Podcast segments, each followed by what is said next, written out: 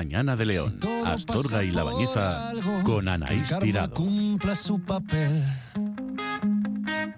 El cielo ha despertado tan extraño, le da un tono rojizo al lavapiés. Deja que lea tu mano, es otra vez la hippie que me mira raro.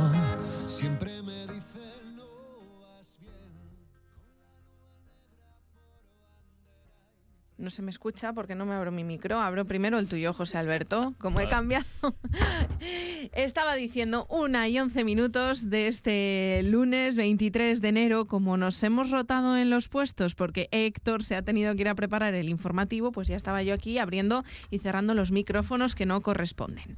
José Alberto, buenos días. Buenos días. Y entre medias además se cae el, el teléfono. el teléfono que está grabando. Bueno, que, que no pasa nada, que estamos son cosas que se solventan además muy fácilmente. Sí, sí, sí, sí. Bueno, es saludable, una semana más, siempre intentamos traer temas relacionados con la actualidad y muchas veces, inevitablemente, esta actualidad nos lleva a las redes sociales, porque ya sabemos qué ocurre con las redes sociales, es- son un lobo incontrolable en muchos casos, pero bueno. Eh, quien se expone ahí también se arriesga ¿no? a, a esas críticas, a Sí. veces fundadas, a veces infundadas en la mayoría de los casos, pero hay de todo y creo que mm, tenemos una nueva polémica, ¿no? Ha habido una nueva polémica porque este fin de semana, además siempre, yo traigo siempre las, bueno, traigo varias polémicas de vez en cuando, pero sobre todo de Carlos Ríos, ¿vale? Sí. Con el tema de, que es el, el- el fundador del tema de la marca Real Fooding y bla, bla, bla, que no es el que inventó el comer de manera saludable, pero sí inventó una marca Una que marca. está alrededor de eso y que es el objetivo final que tiene, ¿no?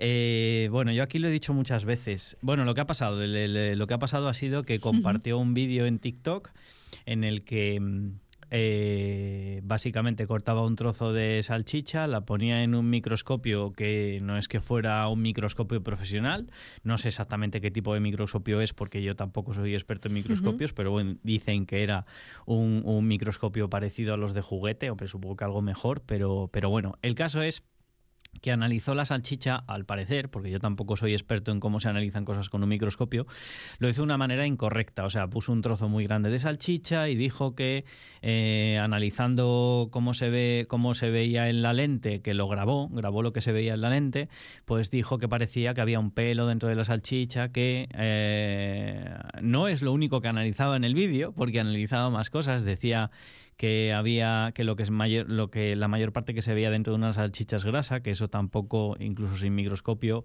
eh, eh, eh, se podría lanzar ese mensaje sin ningún problema. Y el tema es que esto en un grupo de personas relacionadas con, con el ámbito de la investigación compañeros de, profesión realmente mía pues se echaron las manos a la cabeza y empezaron a decir que como una persona podía divulgar algo que era fake news con, con tantísimos millones de seguidores y bla, bla, bla. Y aquí, pues hombre, yo vuelvo a lo mismo. Eh,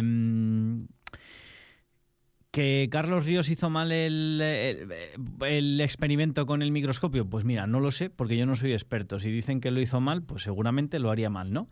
Pero a mí lo que me llamó la atención fue lo que vino después, porque al final Carlos Ríos, de una forma, en este caso puede ser que incorrecta, intentó transmitir, como siempre, un mensaje que es pues que las salchichas mm, son un alimento, son un producto alimenticio de baja calidad. Punto, ya está. Y en lugar de centrarse en eso, los compañeros de investigación, que ya sabemos cómo está el mundo con el tema de transmitir pues qué es lo saludable y qué es lo no saludable, pues en vez de eso se dedican a linchar a Carlos Ríos por haber hecho un experimento mal, que yo no le estoy quitando la culpa, ¿eh? no le quito Ujú. la culpa. Lo que, es, lo que sí que me parece curioso es que, el lincha, que, mm, que se ponga el foco en linchar a esta persona, cuando realmente yo creo que lo que quiere mirar es el mensaje que quiere transmitir y ya está. Y si lo ha hecho mal, pues se dice, mira, el experimento lo has hecho mal, pero sí tienes razón en que las salchichas, pues la composición nutricional es muy mala y ya está. Y, y nos quedamos aquí todos contentos, se transmite el mensaje y punto. Pero en vez de eso, pues eh, empezó, empezaron a arder las redes. Y una cosa que sí que me resultó curiosa y además yo contesté a a la persona que, que- que publicó este mensaje, que empezó el linchamiento con Carlos Ríos, es que ella misma se queja de que Carlos Ríos hable de algo o haga algo sin saber, ¿vale? Sin, sin saber.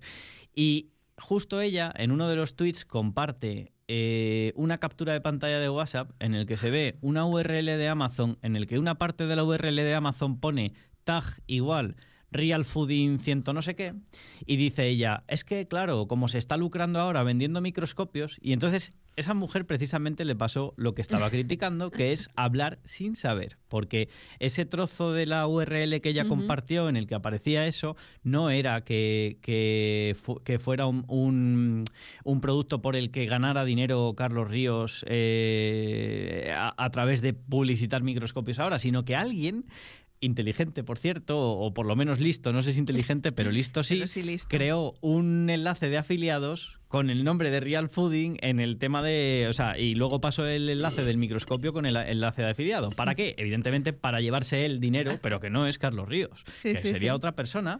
y ya está, y aprovechó el momento y dijo, pues ya está. Entonces, bueno, resumiendo con el conflicto este, yo eh, no exculpo para nada eh, lo que hizo mal Carlos Ríos, que seguramente lo haría mal. Ya digo, yo no tengo conocimiento suficiente para saber si lo analizó bien o mal, pero si dicen que lo hizo mal, pues en ese sentido mal pero yo creo que mal también en el sentido de, que no habría que centrarse en, lincharle a él, sino yo creo que ahí lo que había que haber hecho es, mira, has hecho mal el análisis de, con el microscopio, pero en una cosa tienes razón, en la salchicha, la composición de una salchicha no es buena y lo que hay que procurar es evitar su consumo. Punto. Claro.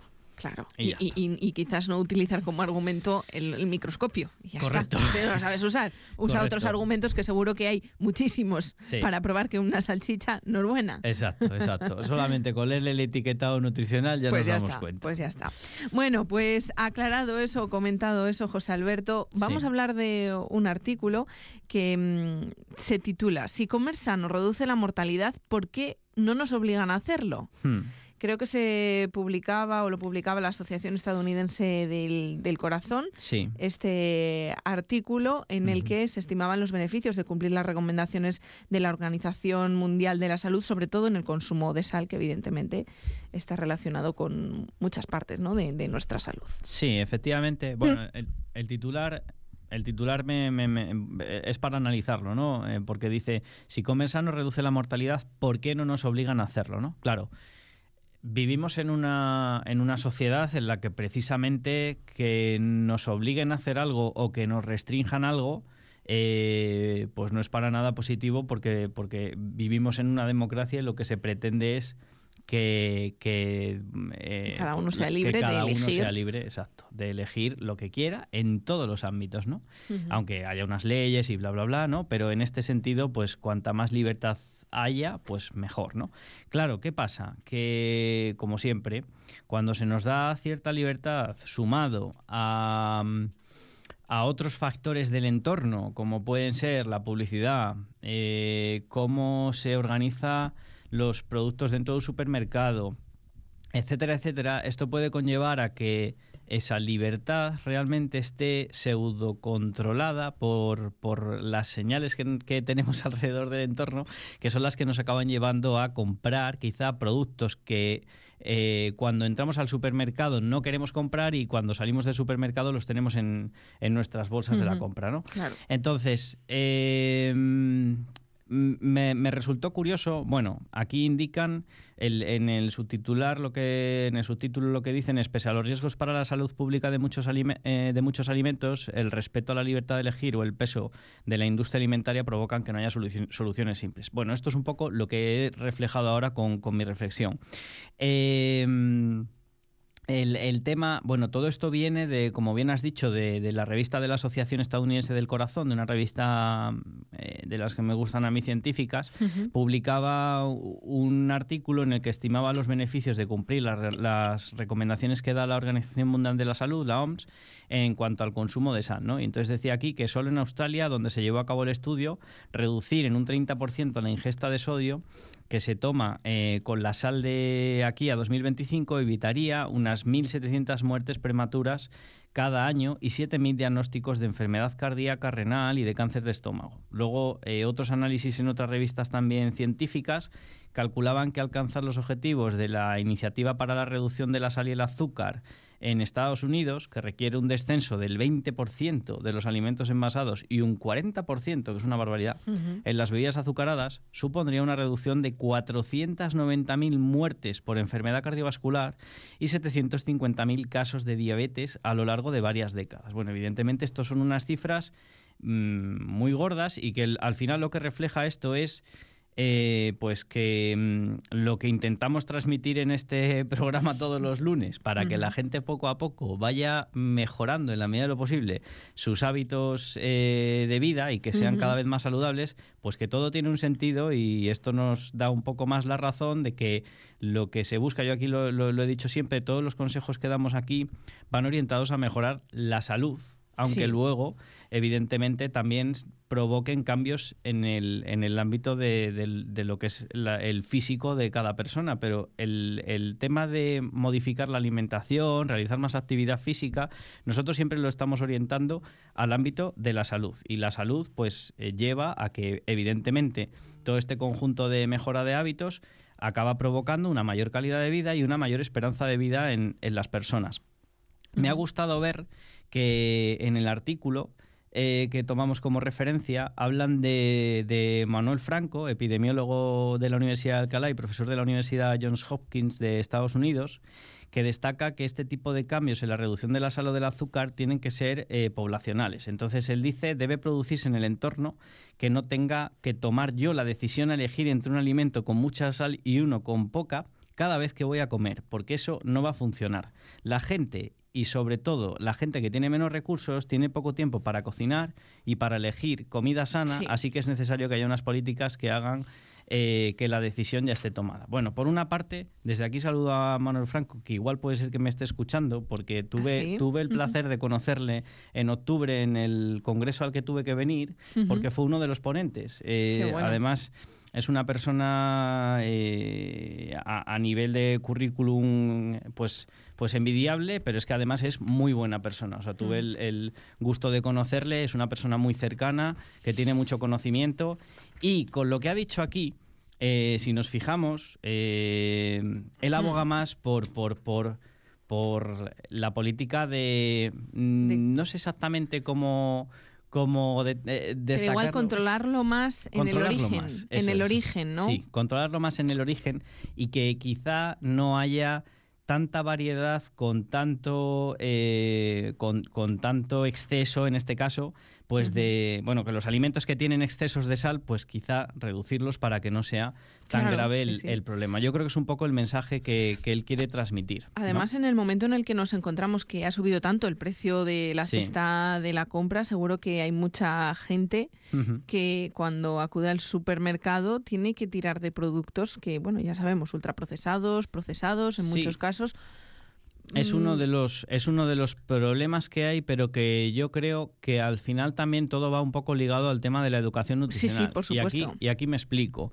O sea, sí que es verdad que, por ejemplo, una persona igual piensa en una caja de donuts o en una caja de bollicaos o me da igual, bollería industrial de la que quieras, marca blanca, eh, dicen, bueno, pues claro, es que aquí me compro ocho bollos por mm, un euro y un plátano me cuesta 35 mm, céntimos un plátano, ¿no? Entonces, claro, eh, piensas en lo que puede alimentar, o sea, en cuántas personas se pueden alimentar de una cosa y de otra con un mismo precio y evidentemente y alimentar entre comillas. sí, eso. Saciar, vamos a, decir saciar.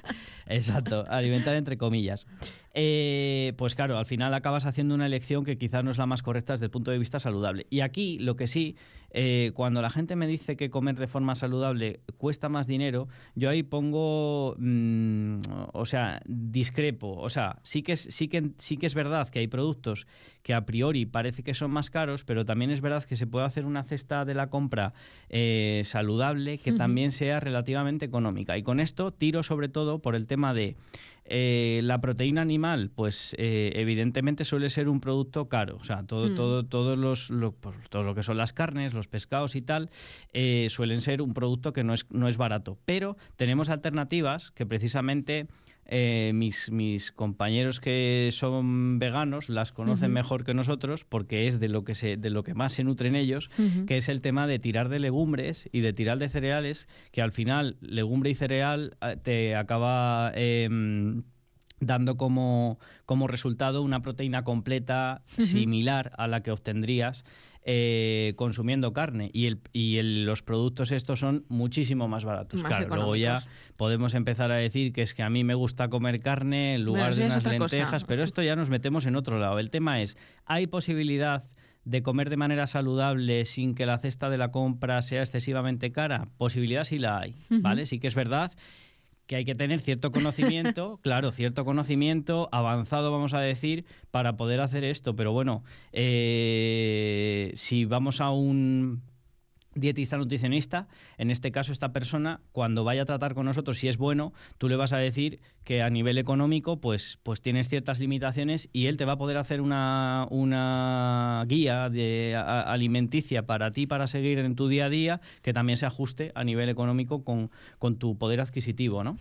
Y una cosa que me resultó muy curiosa del, del, artículo que tomábamos como referencia es como ponen de ejemplo, eh, que, que, fue lo que lo, una de las cosas que mencionó precisamente Manuel Franco en su estudio, ¿no? en el que publicó de que habló de cómo en un periodo en el que, en el que, en el que Cuba estaba mal, resulta que por, por estar mal pasaron de consumir 3.000 calorías diarias a unas 2.200 y esa, esa escasez eh, que también se unió a escasez de combustible los obligó a caminar a todos los lados o a utilizar la bicicleta. Y con esto eh, ponía por aquí, mm, bueno, lograron la combinación de dieta y ejercicio provocó una pérdida de, generalizada de 5 kilos por persona en todo el país que mejoró muchos indicadores importantes de la salud. ¿no?